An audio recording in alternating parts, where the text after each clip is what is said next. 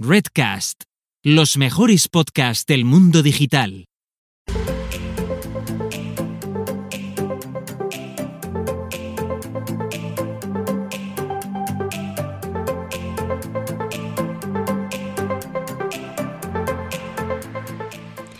Bienvenidos a Farmacéuticos Digitales, el podcast que te ayudará a llevar el consejo farmacéutico del mostrador de la farmacia al mundo digital. Soy Belén García Lindon, farmacéutica consultora de marketing digital y ayuda a las farmacias a diferenciarse con su marca y a crear comunidad en Instagram para mejorar la venta online. Arrancamos un nuevo capítulo y a partir de hoy y durante las próximas semanas los capítulos serán en solitario cortos a modos de píldoras formativas. Esto responde a una necesidad mía porque de aquí a agosto que me voy de vacaciones tengo una carga de trabajo importante y la realidad es que la preparación de las entrevistas me lleva bastante tiempo. Entonces, cuando se presenta esta situación en las que eh, he tenido un pico de trabajo y el contenido que creas, bueno, en mi caso, por el formato elegido me lleva mucho tiempo, pues surge ese debate interno que a mí me ha pasado varias veces y por eso también lo quiero compartir aquí. Y es, dejo de publicar en este formato, el formato de podcast en entrevistas, y vuelvo cuando ya pueda asumir el ritmo o lo adapto a un formato que me resulte a mí realmente mucho más cómodo y asumible por el tiempo disponible que tengo ahora mismo. Porque realmente los capítulos en solitario me llevan em, considerablemente bastante menos tiempo. Pues la primera opción, la de dejar de publicar, la he tomado en otras ocasiones, pero reflexionando intensamente sobre esto, he llegado a la conclusión de que era el problema mío, era un problema de inseguridad en el que de forma totalmente errónea e inconsciente le otorgaba el éxito de los capítulos al invitado. Yo pensaba, vaya capitulazo que acabamos de grabar, el invitado se ha salido, nos ha enseñado un montón de cosas. Obviamente, la gente que ha venido a farmacéuticas digitales los considero personas que merece mucho la pena escuchar y de las que se aprende muchísimo, pero caí en el error de quitar mérito a mi propio trabajo. Entonces esta vez, a partir de la reflexión eh, que he estado haciendo en los últimos días, He entendido que no puedo dejar de publicar durante tanto tiempo el podcast otra vez. Ya lo dejé durante el confinamiento porque no podía grabar, porque básicamente estaba con la niña pegada a mi falda y no podía hacerlo. Y luego me costó muchísimo tiempo y esfuerzo volver a retomarlo. Así que he adaptado el formato de estos capítulos en formato de monólogo, que me resulta mucho más fácil y también creo que de vez en cuando es útil dar estas píldoras formativas eh, en un formato que a mí particularmente, ya lo sabéis, que aposté por el podcast porque es un formato que a mí me resulta muy cómodo aprender y consumir contenido que del que realmente aprendo cosas. Será por mi manera de aprender, que tengo una memoria más auditiva y me distraigo menos que cuando miro vídeos, a no ser que tenga que ver alguna gráfica o alguna representación que necesite ver, pero en general yo prefiero aprender mucho más ese aprendizaje tangencial, no de estudiar, sino de aprender cosas consumiendo contenido, yo lo prefiero en podcast, formato audio, que en formato vídeo. Centraldereservas.com, la web de viajes más barata de España. Tus vacaciones al mejor precio. Miles de hoteles, apartamentos y casas con cancelación flexible y seguros para volver a viajar tranquilo. ¿A qué esperas? Entra en centraldereservas.com y reserva ya tus vacaciones baratísimas. Y es que a nivel de trabajo y a nivel de mi propia marca, el dejar de, publicar es una cosa que eh, me perjudica y además es que tampoco tiene sentido que deje de hacerlo de manera tan brusca durante tanto tiempo. Em, sería incoherente porque yo a la gente con la que trabajo siempre les insisto en que tienen que crear contenido para crecer. Porque una cosa hay clara en el mundo digital que es cuanto más contenido interesante creas, más creces y más vendes. Esto lo podemos aplicar eh, en mi caso, que vendo consultorías, eh, eh, vendo e-commerce en Shopify, en definitiva vendo servicios y también a las farmacias que venden producto. Entonces, sabiendo lo importante que es el contenido, en mi caso particular lo importante que es el podcast, el formato en el que yo me siento más cómoda, en el que me siento que transmito mejor, pues en lugar de darme de cabezazos contra la pared porque no puedo hacer el formato que a mí más me gusta, que son las entrevistas, y dejar de publicar hasta que llegue el momento ideal en el que tenga más tiempo, que eso al final nunca llega, y pueda volver a hacer entrevistas, pues he decidido eh, darle una vuelta y adaptarla a mi situación actual. Entonces también hay veces que hay que ser flexibles y aunque tú estés como mm, encasillada en un tipo de contenido, porque sabes que funciona bien o, porque te gusta hacerlo, si no puedes hacerlo ahora por la situación actual, también puedes variar un poco el formato, que a la gente tampoco, tampoco le va a resultar em, extraño, ¿no? La cuestión es seguir comunicando. La reflexión importante que quiero dejar en el capítulo de hoy es la importancia del contenido y la importancia de comunicar mucho cuando estás en estos medios digitales, ¿vale? Y ahora, a partir de aquí, atención, porque ya voy a dejar de, lado eh, el monólogo de mi situación actual, que me ha servido también para contextualizar lo que realmente quiero que aprendas en el capítulo de hoy. Mira, cuando queremos vender online con un e-commerce o con servicios o con lo que sea, em, no podemos esperar que por el hecho de lanzar una web o abrir un, abrir un perfil en redes sociales ya haya ventas. Supongo que esto estáis hartos de oírlo porque, pero una cosa es saberlo y otra hacerlo. De ahí la importancia de este capítulo, porque este problema me lo he encontrado muchas veces ya. Entonces, em, ¿Qué se puede hacer para tener ventas en el mundo digital? Sobre todo cuando usamos redes sociales como Instagram para dar a conocer nuestro negocio. Pues creando una comunidad, una audiencia que a largo plazo se convierte en cliente. Y los pilares sobre los que se sostiene una comunidad es el contenido.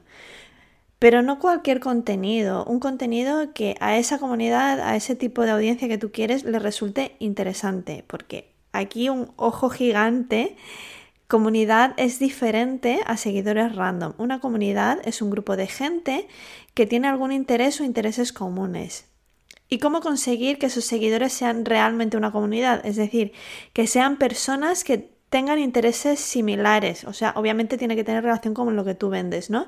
Pues volvemos a, lo mismo, creando contenido, pero no cualquier contenido, un contenido pensado para satisfacer las necesidades de esa comunidad. Para ello, antes es recomendable hacer un ejercicio de pensar qué tipo de público queremos atraer en el mundo online. Esto es interesante sobre todo para los que están empezando porque em, nos ayuda a dirigir nuestros esfuerzos en una dirección más concreta. Porque, a ver, y ese es otro problema que me encuentro a menudo con las farmacias. En las farmacias hay muchas cosas, hay muchas categorías y la gente que está empezando muchas veces tiende a pensar que puede hablar de todo lo que hay en la farmacia y eso es un error, ¿no? Eh, voy a poner ahora un ejemplo. Imagina que he definido que mi cliente ideal online, mi cliente ideal online, diferente al de la farmacia física, ¿vale?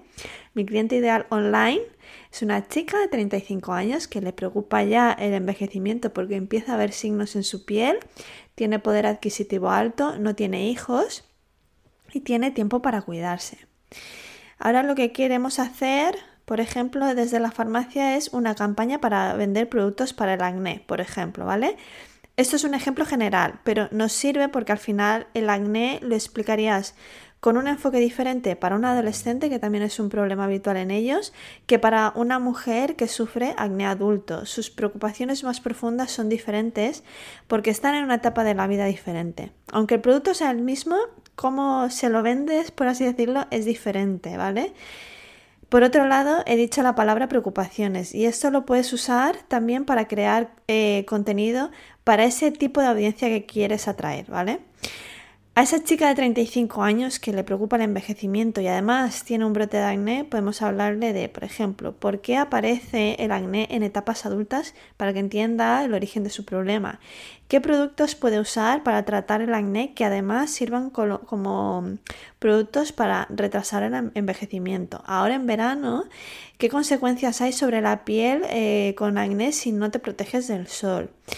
¿Qué hábitos puede adquirir para disminuir los brotes de acné? Porque también sabemos que muchos hábitos de nuestra vida influyen en, este tipo de, patologías de la piel. Em, le puedes plantear que existen suplementos de nutricosméticas, si es algo que vendes obviamente, que les sirvan para disminuir acné. Eh, hablamos de activos en general que puedo usar para mantener la piel sana una vez ha bajado ese brote. También puedes hablar de estilo de vida, cómo afecta el estrés al envejecimiento. Una mujer de 35 años a lo mejor que tiene un perfil ejecutivo, tiene mucho estrés encima y quizás eso también sea causa de su acné. No sé, mil cosas.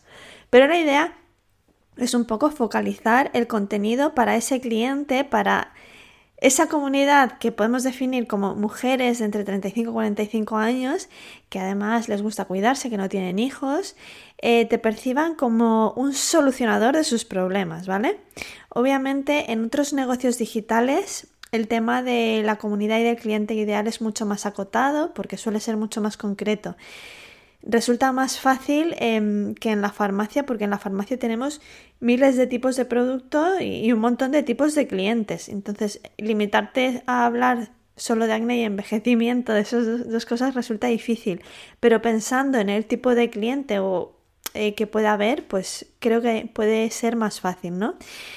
Por eso siempre recomiendo acotar categorías categorías dentro de la comunicación digital y enfocarlo a esa tipología de cliente para el que para esa comunidad que se forme, ¿no? En el caso anterior que hablaba de esa mujer de 35 o 45 años, su mayor preocupación es que ya empieza a, a ser evidente en su piel el paso del tiempo, ¿vale? Tiene poder adquisitivo alto y no tiene hijos, lo hemos definido de esta manera. Podemos acotarlo todavía más imaginando que esa mujer quiere una cosmética que le dé confianza, una confianza más científica, entre comillas, ¿no? Que la perciba como más efectiva, no le importa la sensorialidad, lo que le gusta es que sea efectiva y le gusta saber los activos que lleva. O también puede ser el mismo tipo de mujer, 35 años, le preocupa la edad, poder adquisitivo alto y no tiene hijos, pero en este caso quizás tú quieres atraer a un tipo de perfil que, le gusta la cosmética más sensorial, que le gusta la cosmética natural. Quizás en tu farmacia se trabaja mucho la cosmética natural o está en un enfoque más de ese estilo. Eh, y se fija en que los activos sean biodegradables, eh, se fija en temas de sostenibilidad, si los envases son reciclaje, reciclables, etc. ¿no? Obviamente, como he dicho, todo esto eh, también tiene que responder al tipo de surtido que tienes en la farmacia, ¿no? Pero en definitiva, eh, dentro de este grupo de mujeres, pues puede haber mujeres con acné, mujeres con mancha, mujeres con piel seca, etcétera, ¿vale? Si empiezas creando contenido para esa mujer, atraes a ese tipo de audiencias, a ese tipo de comunidad que dentro de un tiempo quizás te compre.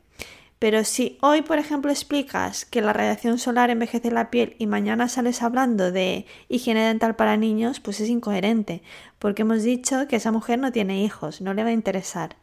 Más o menos eh, con esto creo que mm, me estoy explicando en lo que, el punto que quiero llegar, ¿verdad? Entonces, ¿No puedo hablar de otras cosas? La gente me pregunta esto. Pues claro que sí, pero que tengan una coherencia, que tengan sentido para esa audiencia que quiero atraer. Hay muchas cosas que hay que dejar fuera de la comunicación digital y que a lo mejor en la farmacia offline, en la farmacia física, sí que tienen más peso, pero no encajan con la comunidad que tienes en, en el mundo digital, ¿vale? Esto sobre todo lo aconsejo, este tipo de pensamiento y de enfoque inicial eh, para farmacias que están empezando y caen en ese error de empezar a hablar en Instagram de todo lo que hay en la farmacia, de todo lo que va llegando, de cualquier promoción vigente.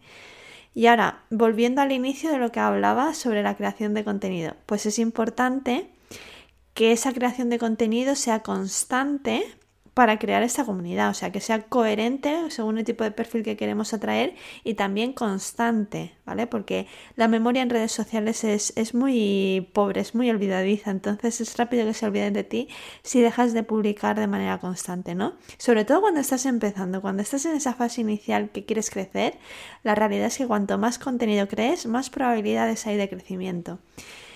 Como tendemos a mirar otras cuentas de Instagram, seguro que muchos ahora estaréis pensando en cuentas grandes que hablan de muchas cosas.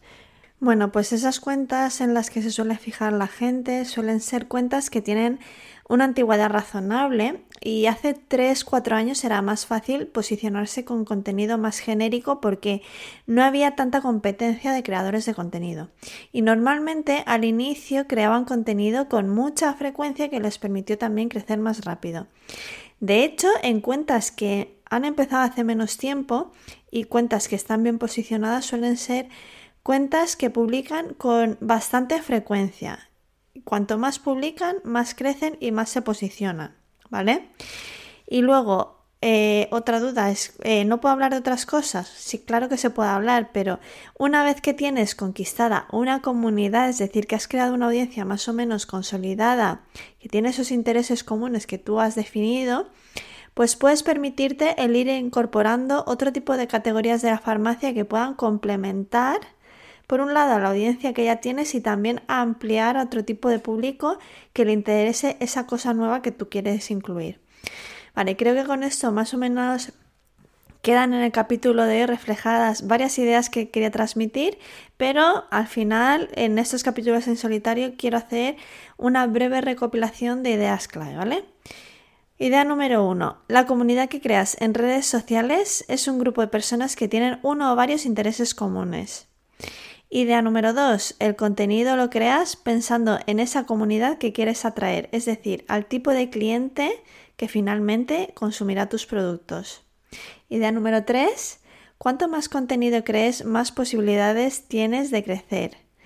Y aquí en este último punto sí que quiero hacer una puntualización porque si bien he dicho que es importante crear contenido con constancia, también hay que ser realista y adaptar esa creación de contenidos a, tus circunstancias y crearlo en el formato y con la frecuencia que te resulte más fácil. Por eso hacía esa reflexión al inicio sobre mi situación personal.